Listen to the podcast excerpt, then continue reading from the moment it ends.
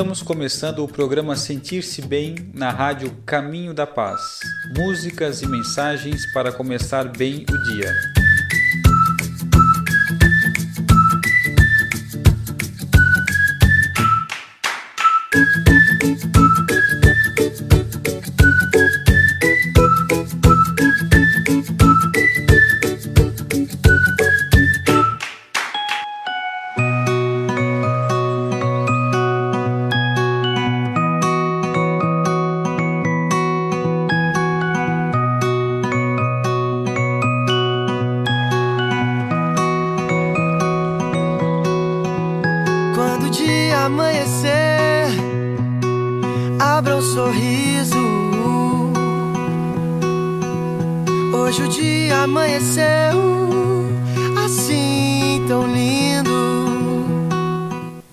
Isso aí, amigos. Sorriam todos nós com um sentimento de muita gratidão, porque é mais um dia que Deus está nos concedendo, está nos oferecendo. Estamos ao vivo na web rádio Caminho da Paz. Meu nome é Pablo e estaremos juntos nesse programa pensado com carinho para trazer boas vibrações para o seu dia. Espero que todos estejam bem e aproveite o momento para fazer o convite. Confira lá no nosso site radiocaminhodapaz.com.br, deixe o seu recado e também baixe o nosso aplicativo na opção Links. Lá você pode também conferir toda a nossa programação, os horários, os programas. E quem já está nos ouvindo pelo aplicativo, no menu no canto superior esquerdo, tem lá como você mandar um recado, pedir uma música ou ainda interagir com nossas redes sociais. Esses são os canais de comunicação da rádio para você participar, enviar sua sugestão e falar para a gente o que você está achando dos nossos programas. Seu comentário é muito bem-vindo para nos ajudar a construir uma rádio cada vez melhor. Participem! Vamos à nossa leitura então, no livro dos Espíritos.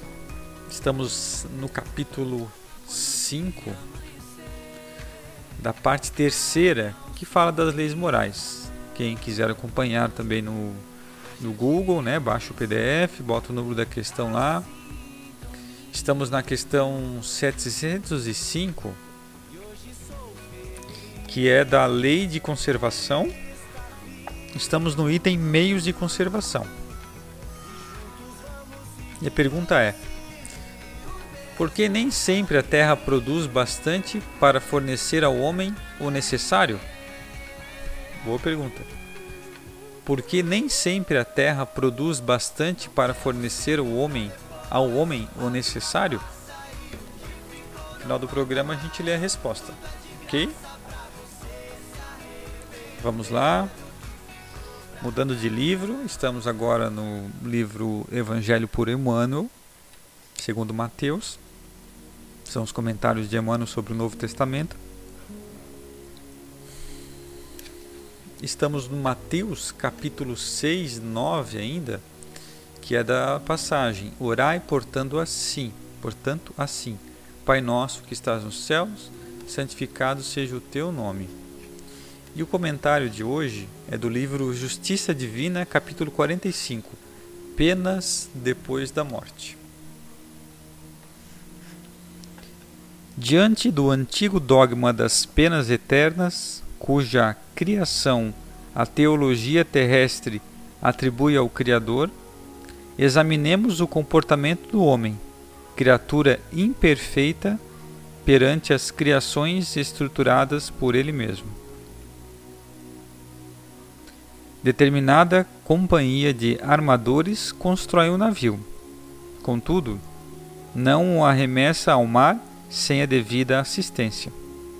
Comandantes, pilotos, maquinistas e marinheiros constituem-lhe a equipagem.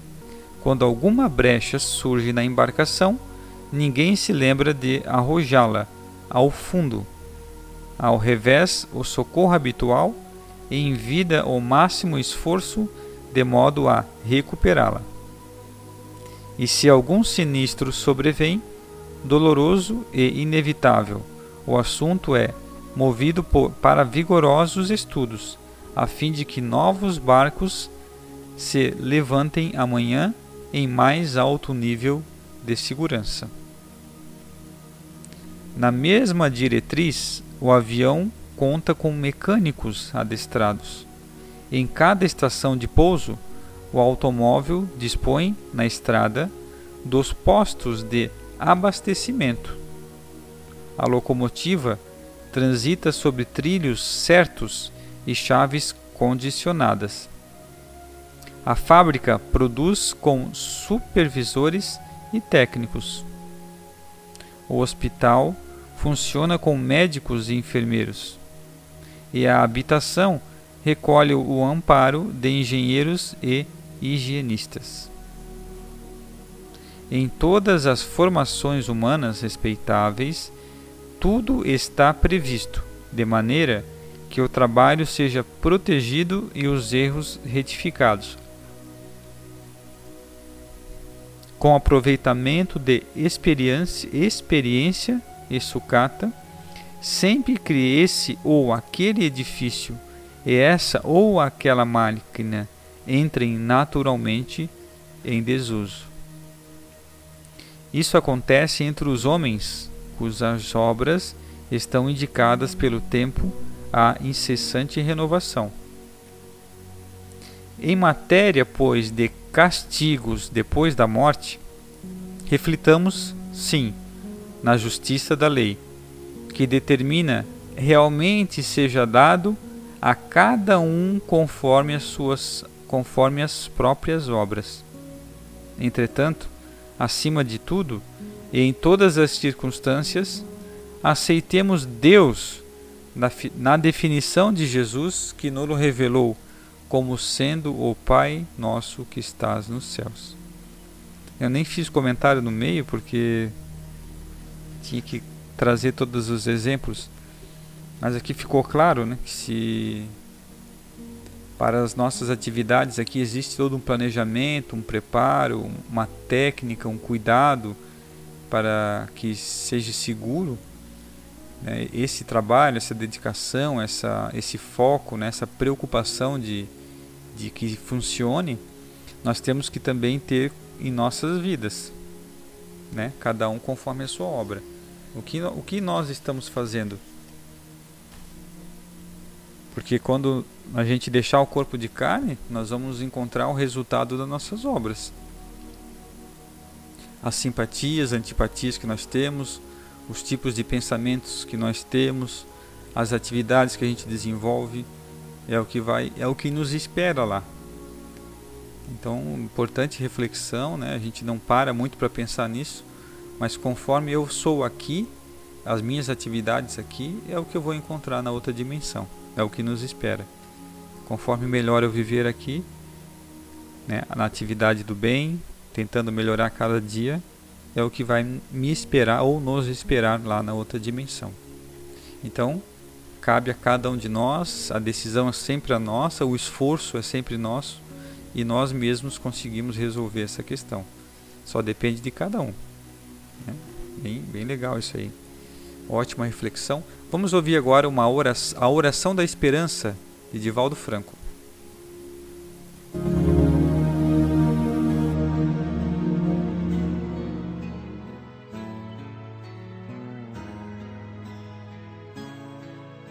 Oração da esperança.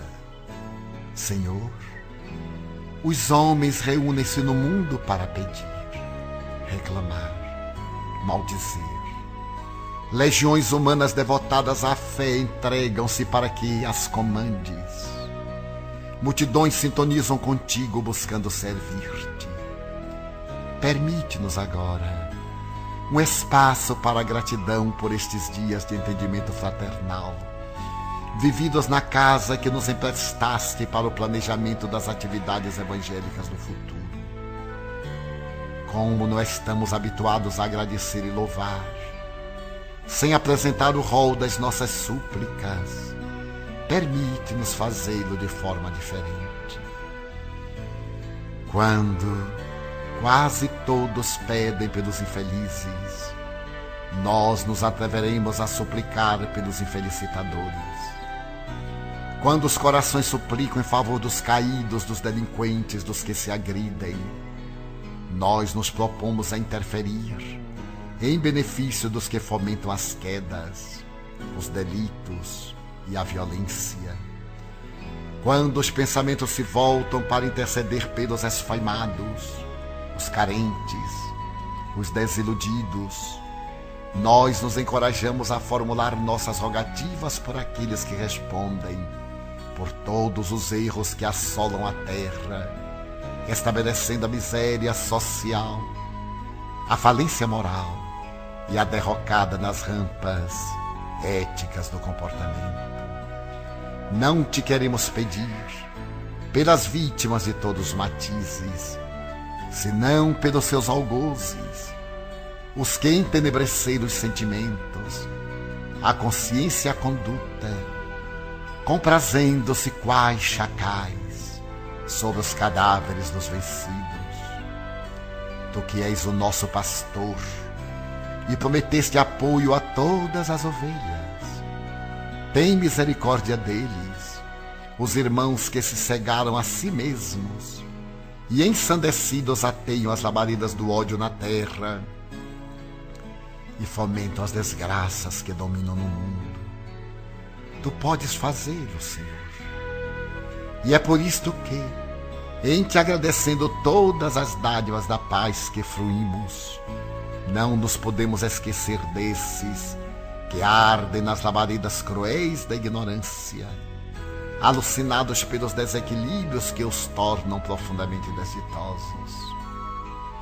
Retira dos nossos sentimentos de amor a cota melhor e canaliza para os irmãos enlouquecidos na volúpia do prazer, que enregelaram o coração longe dos sentimentos de humanidade e que terão de despertar um dia sobre o látego da consciência que a ninguém poupa. Porque já passamos em épocas remotas por estes caminhos, é que te suplicamos por eles. Os irmãos mais infelizes, que desconhecem a própria desdita, quanto a nós. Ensina-nos a não fruir de felicidade, enquanto haja na terra e na pátria do cruzeiro os que choram, os que se debatem nos desvãos da perturbação, e consciente ou inconscientemente te negam a sabedoria, o amor e a condução de ternura como pastor de nossas vidas. Quando os teus discípulos aqui reunidos, encerramos esta etapa, damos-nos as mãos e emocionados repetimos como os mártires do passado: Ave Cristo. Em tuas mãos depositamos nossas vidas, para que delas faças o que te aprouver, sem nos consultar o que queremos, porque só tu sabes o que é de melhor para nós. Bezerra de.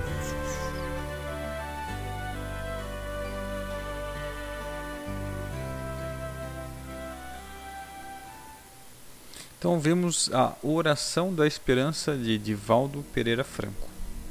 Muito legal.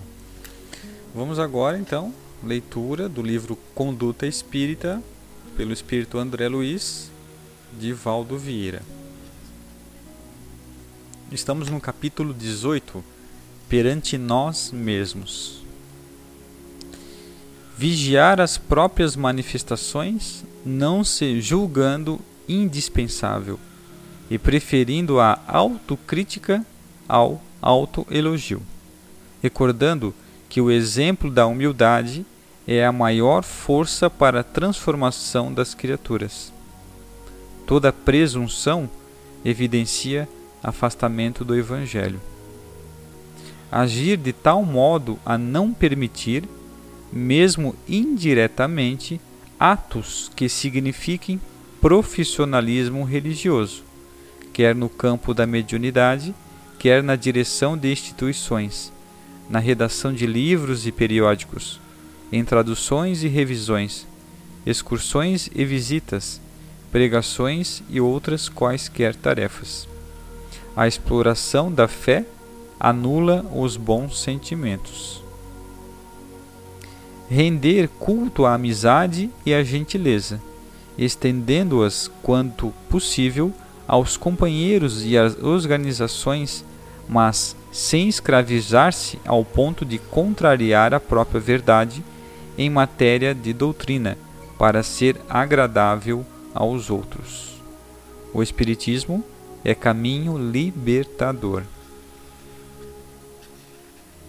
Recusar várias funções simultâneas nos campos social e doutrinário, para não se ver na contingência de prejudicar a todas, compreendendo ainda que um pedido de demissão em tarefa espírita quase sempre equivale à ausência lamentável. O afastamento do dever é deserção. Efetuar compromissos apenas no limite das próprias possibilidades, buscando solver os encargos assumidos, inclusive os relacionados com as simples contribuições e os auxílios periódicos a instituições fraternais.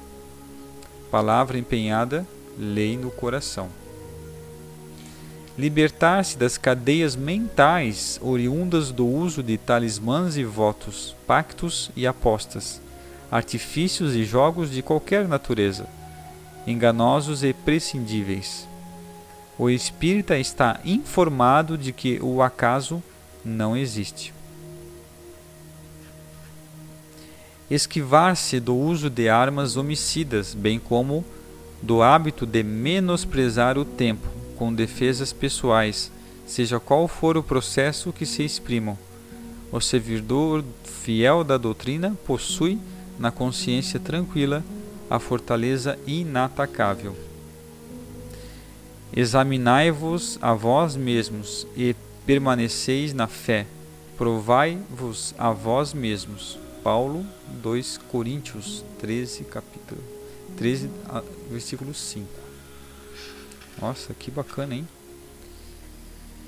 É algum, de alguns comentários, né? Então, perante nós mesmos que assumimos compromissos voluntários, compromissos com, com o cristianismo, então a gente, apesar de ser voluntário, né? Quando a gente assume uma tarefa, a gente tem que continuar uma atividade séria, né?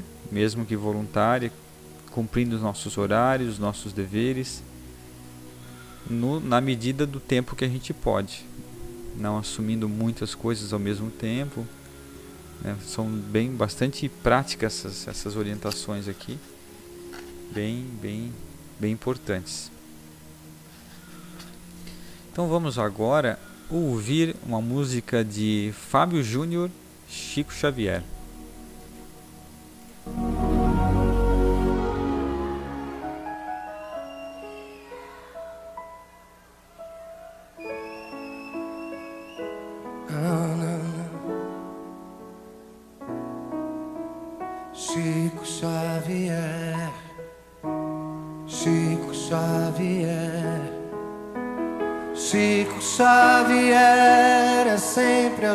Ajuda. Chico Xavier, Chico Xavier.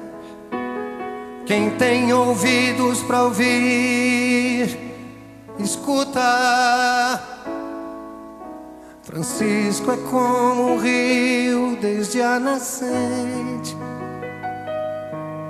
Ele colhe como quem planta semente. Suas margens são um prenúncio pro futuro. Eu não tenho que jurar, mas se quiser eu juro. Chico Xavier, Chico Xavier, Chico Xavier é sempre ajuda. Chico Xavier, Chico Xavier. Quem tem ouvidos para ouvir,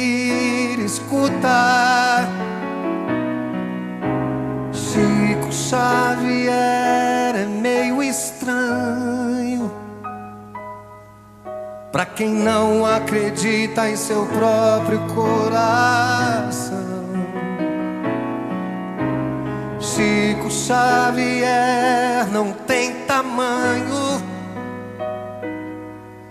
Ele é luz iluminando a escuridão. Chico Xavier, Chico Xavier, Chico Xavier é sempre ajuda. Chico Xavier, Chico Xavier. Quem tem ouvidos para ouvir,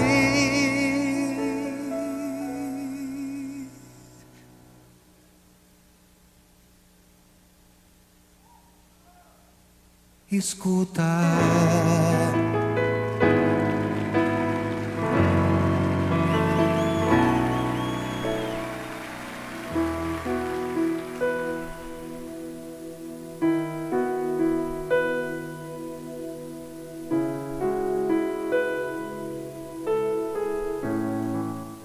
Então esse foi Fábio Júnior com a música Chico Xavier.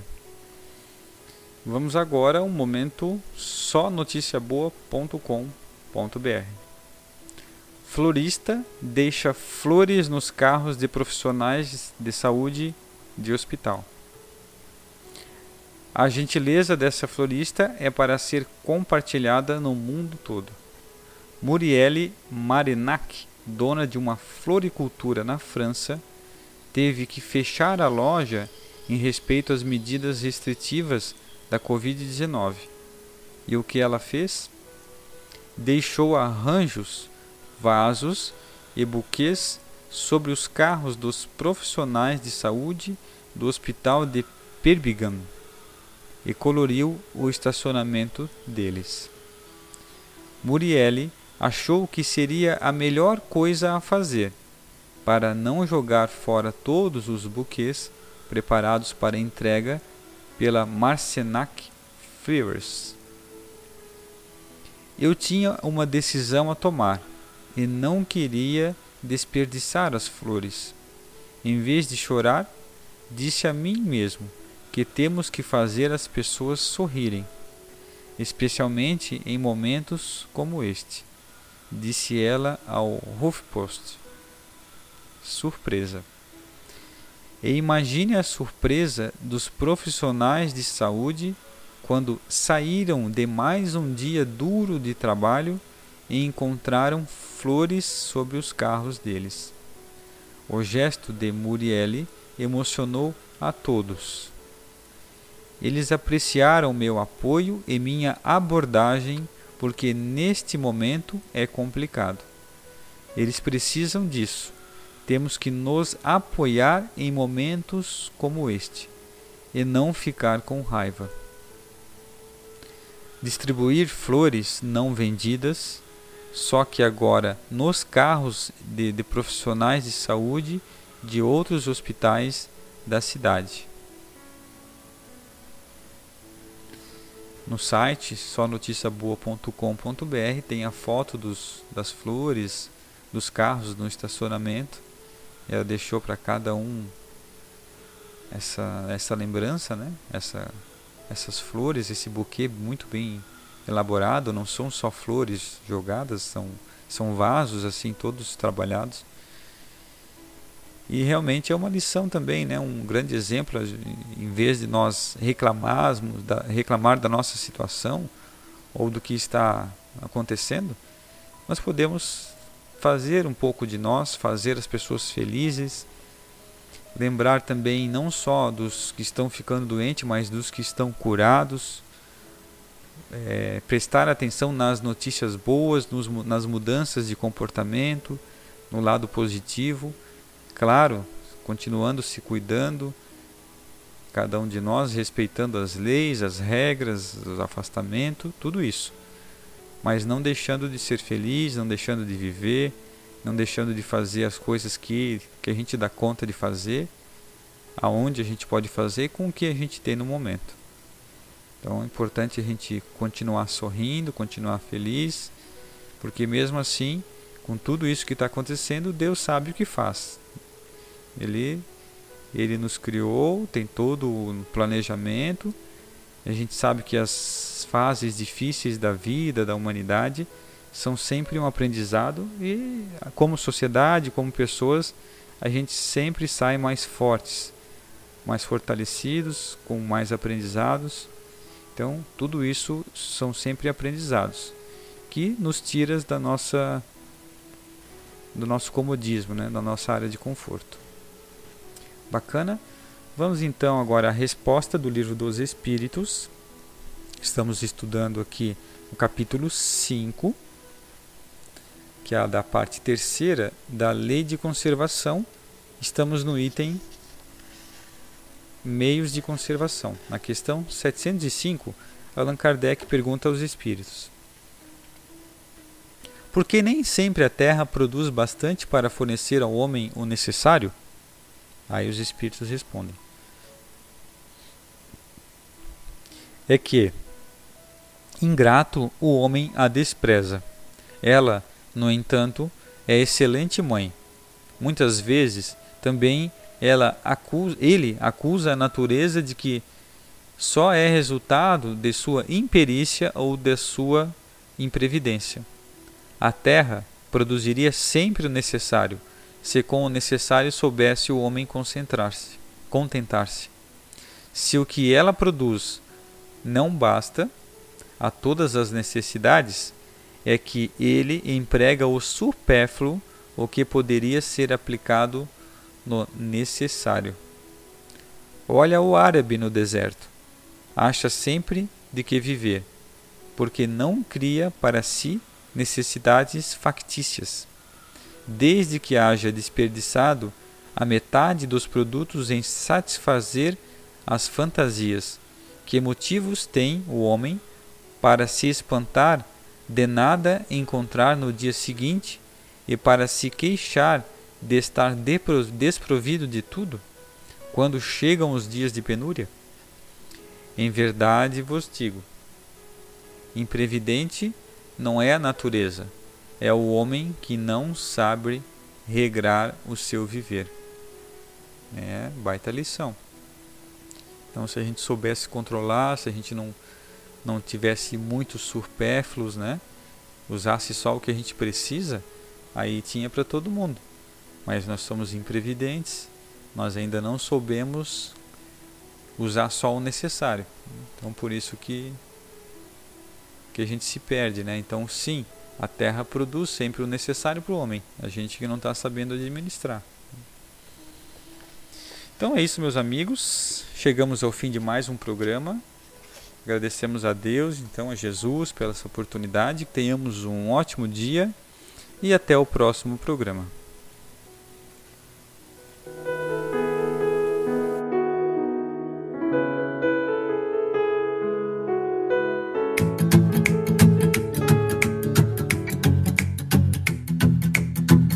Olá, você ouviu o programa Sentir-se Bem na rádio Caminho da Paz músicas e mensagens para começar bem o dia.